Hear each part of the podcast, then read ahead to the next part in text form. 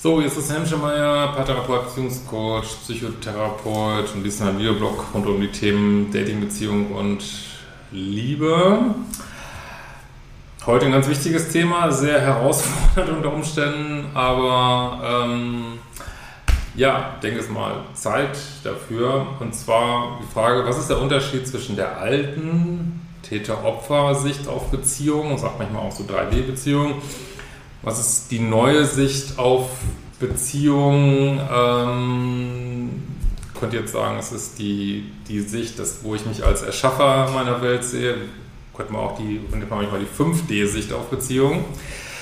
Ja, die alte Sicht ist, äh, Täter-Opfer-Beziehung heißt, äh, ja, heißt also im Wesentlichen, ich fühle mich als Opfer meines Partners. Also ich fühle mich als Opfer meines äh, Narzissten, aber ein Narzisst fühlt sich ja auch als Opfer seines zu bedürftigen Partners, zu Co-Abhängigen, zu äh, Partners, der durch das genau macht, was der egozentrische Mensch vielleicht will. Ähm, und alle fühlen sich als Opfer ihrer Umstände. So, jetzt kannst du, kannst du natürlich sagen, ja, ich bin aber das Opfer dieser Umstände. Aber es ist ein Konzept und das ist äh, ein Konzept, was wir wirklich jahrhundertelang hatten hier auf dem Planeten, aber was so mein Eindruck ist, langsam abgelöst wird. Also ich bemühe mich zumindest äh, darum, da daran mitzuwirken. Ähm, was ist das neue Konzept? Das neue Konzept ist, ähm, was heißt das neue Konzept? Die neue Sichtweise, die auch vielleicht stimmigere ist. Äh, ich sehe mich als viel mächtiger, als ich bisher gedacht habe und also so mächtig, dass ich auch sagen kann, ich kreiere meine Umwelt.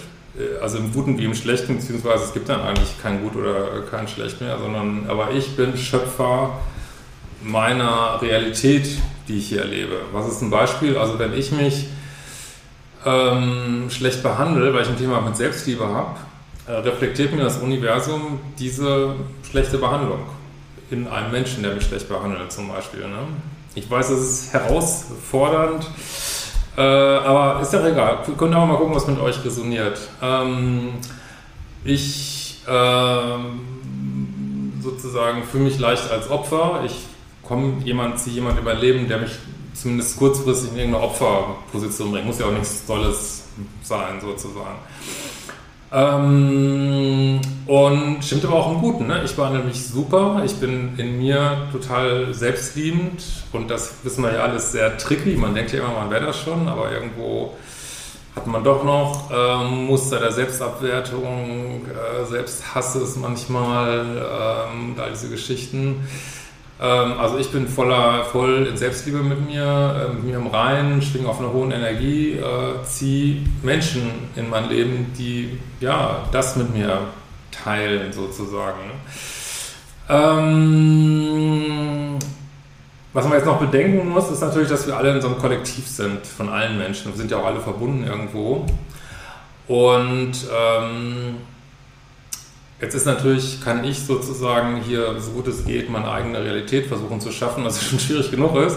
Aber trotzdem stimme ich natürlich ein Kollektiv mit, was auch kollektive Ideen hat. Ne? Wenn also das Kollektiv die Idee hat, wir haben nur Täter-Opfer-Beziehungen, wird es für mich schwierig sein, da komplett auszusteigen. Aber ich kann natürlich immer was Neues reingeben ins Kollektiv. Ne? Aber wie gesagt, das Kollektiv denke ich, möchte langsam auch äh, diesen Täter-Opfer-Kram beenden. Hatten wir ja offenbar genug hier auf dem Planeten.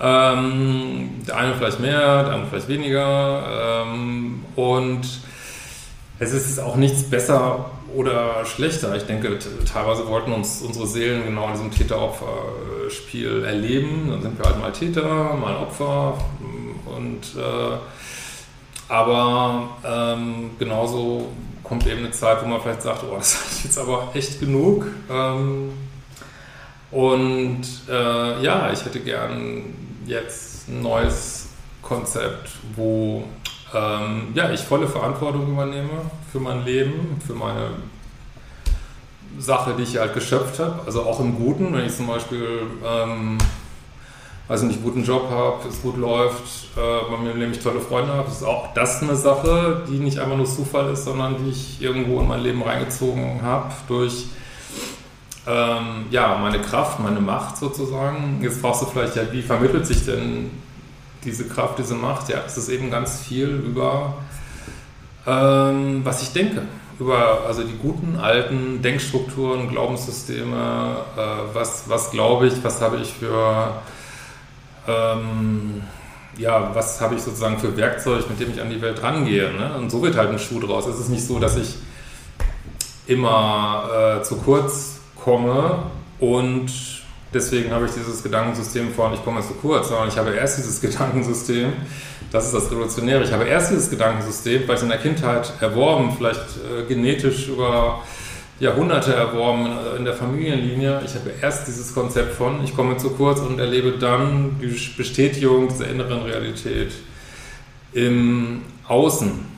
Und ähm, ja, das ist erstmal so ein bisschen scary und man hat auch das Gefühl, man gibt erstmal was ab, wenn man in diese neue Sichtweise reingeht, weil ich kann dich ja niemand mehr beschuldigen und äh, auf rumhacken und anklagen und ähm, gut, ich meine, es ist eh, also ich bin da nicht frei von, also äh, ist ja eben Übergang, ich wollte es nur mal skizzieren irgendwie. Ähm, oder ich kann eben sagen, ja, was auch immer mir passiert, wird irgendeinen Sinn gehabt haben, hat sich irgendwas ausgespielt, muss sich vielleicht irgendwas ausgleichen, äh, wirft, gibt mir einen Hinweis darauf, was in mir los ist, was in mir noch bearbeitet werden äh, möchte und kann dann, ähm, ja, kann dann natürlich, was eben auch Selbstliebe ist, aus diesen Erkenntnissen Grenzen setzen, Grenzen ziehen. Also das heißt ja überhaupt nicht, dass man sich äh, schlechter behandeln lassen soll. Ne? So, auch wenn ich jetzt denke, okay, habe ich irgendwo mein Leben gezogen. Sondern eben, man zieht daraus Schlüsse und sagt, ah, okay, das ist jetzt der nächste Schritt. Will ich ja nicht mehr haben. Und äh, muss meine Anziehungspunkte ändern. Und der erste Schritt ist, ja, Standards und Dealbreaker, Grenzen setzen. Ne? Aber ruhig und gelassen, fast liebevoll und nicht im Kampf wieder, weil, weil dann äh, spiele ich die nächste Runde im Täter-Opfer-Spiel. So. Ähm, schwieriger Gedanke vielleicht, aber auch sehr ähm, schön, weil ich immer die Möglichkeit, ähm, also probiert es mal aus, dieses mal zu denken, immer die Möglichkeit, neu äh, mein Leben permanent neu umzudrehen. Neu, ich bin nie komplettes Opfer meiner Umstände. Klar äh, gibt es ähm, oh, da Grenzen, also wenn ich nur einen Arm habe, dann werde ich jetzt nicht durch Gedankenkraft äh, jetzt nicht ein zweiter Arm nachwachsen oder so. Äh, aber es ist schon echt viel möglich und viel mehr, als wir so ähm, denken. Und in dieser neuen Sicht äh, ja, sind wir eben nicht so ein abhängiges Anhängsel in einer Beziehung äh, oder auch nicht so ein Täter-Anhängsel, sondern wir co-kreieren mit unserem Partner das, was wir haben wollen, was auch immer das ist ne, was auch immer wir zusammen erleben wollen. Hat. Ja, bin gespannt auf eure Kommentare und wir werden uns mal wiedersehen.